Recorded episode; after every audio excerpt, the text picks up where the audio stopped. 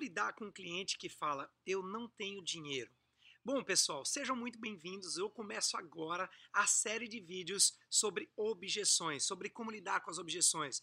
Alguns vídeos meus aqui no meu canal do YouTube, quando eu falo sobre vendas, negociação, têm sido os vídeos mais vistos, ou seja, eu imagino que muitos de vocês que trabalham na área comercial estão sendo muito beneficiados com esse conteúdo.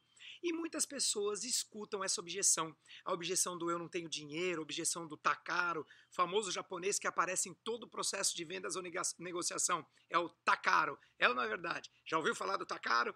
O tá caro é aquela pessoa que aparece todo, tudo quanto é negociação em vendas, falando, puxa, isso está muito caro, eu não tenho dinheiro, ou, ou não é meu momento.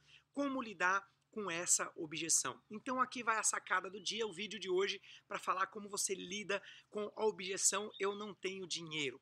Bom, primeiro que normalmente isso é uma cortina de fumaça. O que, que eu quero dizer com cortina de fumaça?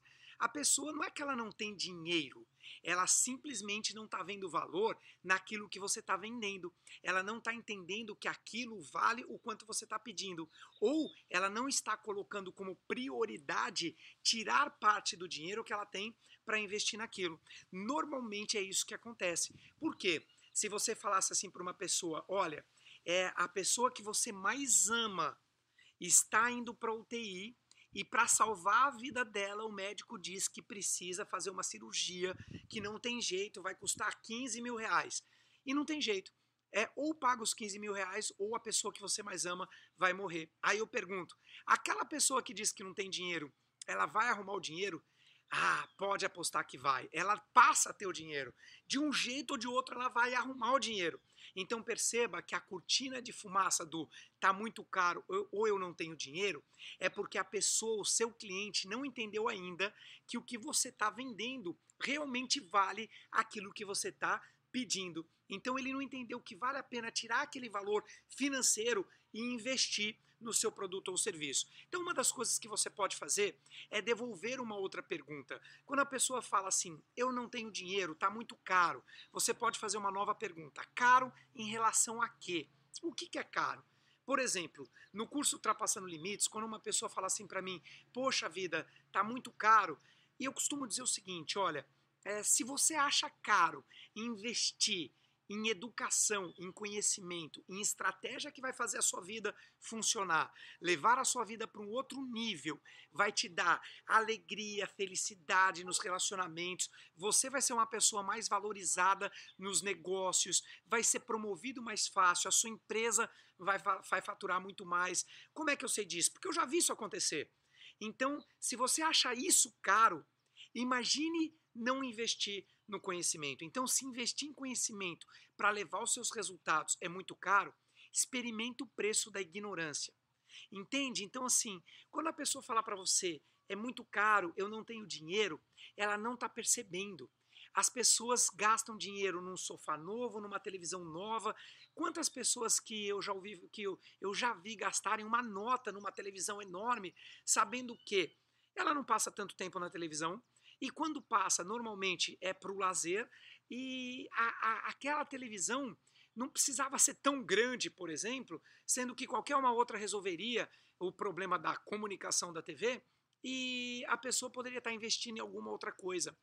Uma outra questão que você pode usar quando um cliente falar é muito caro, eu não tenho dinheiro, é mostrar para o cliente que uma coisa é custo, outra é investimento.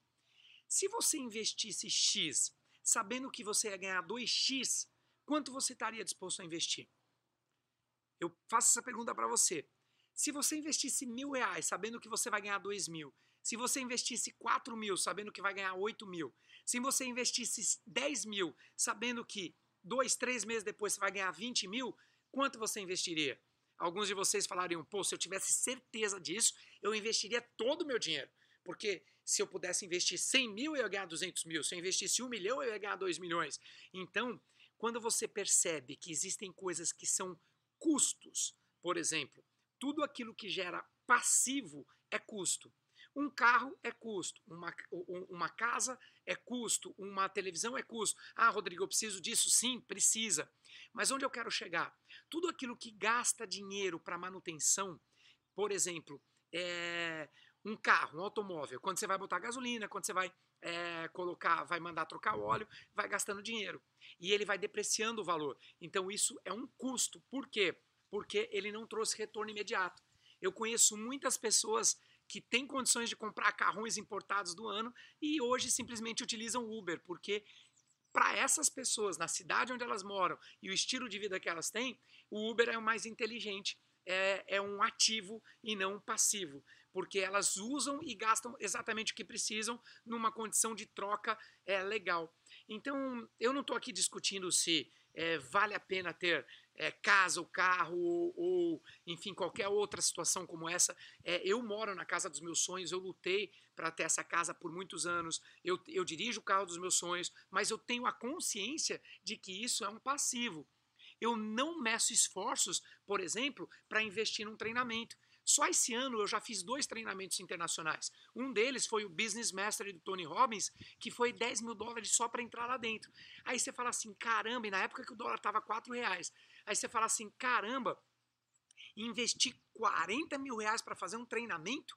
Aí eu falo assim para você, isso não foi um gasto, isso foi um investimento porque com o que eu aprendi lá, a minha empresa cresceu 63, 67 e 102% nos últimos três anos, sendo que eu vinha num crescimento e o que eu aprendi lá fez a minha empresa dobrar. Eu vinha num crescimento entre 60% e 70% e ela aumentou 30% a mais para 100%. Aí, você, aí eu te pergunto o seguinte: os 30% de crescimento da minha empresa pagou o curso? Pagou.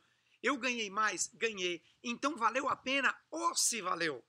É isso que eu quero falar para você. Quando um cliente falar para você que não tem dinheiro ou que está caro, coloque para ele o que é caro. Quanto é o preço de, da ignorância se você não investir em conhecimento? Quanto é o preço de não ter o produto ou o serviço que você vende, de não usar o produto ou serviço que você vende em relação a usar? Quando a pessoa investe, ela passa a ter retorno daquilo que ela investiu.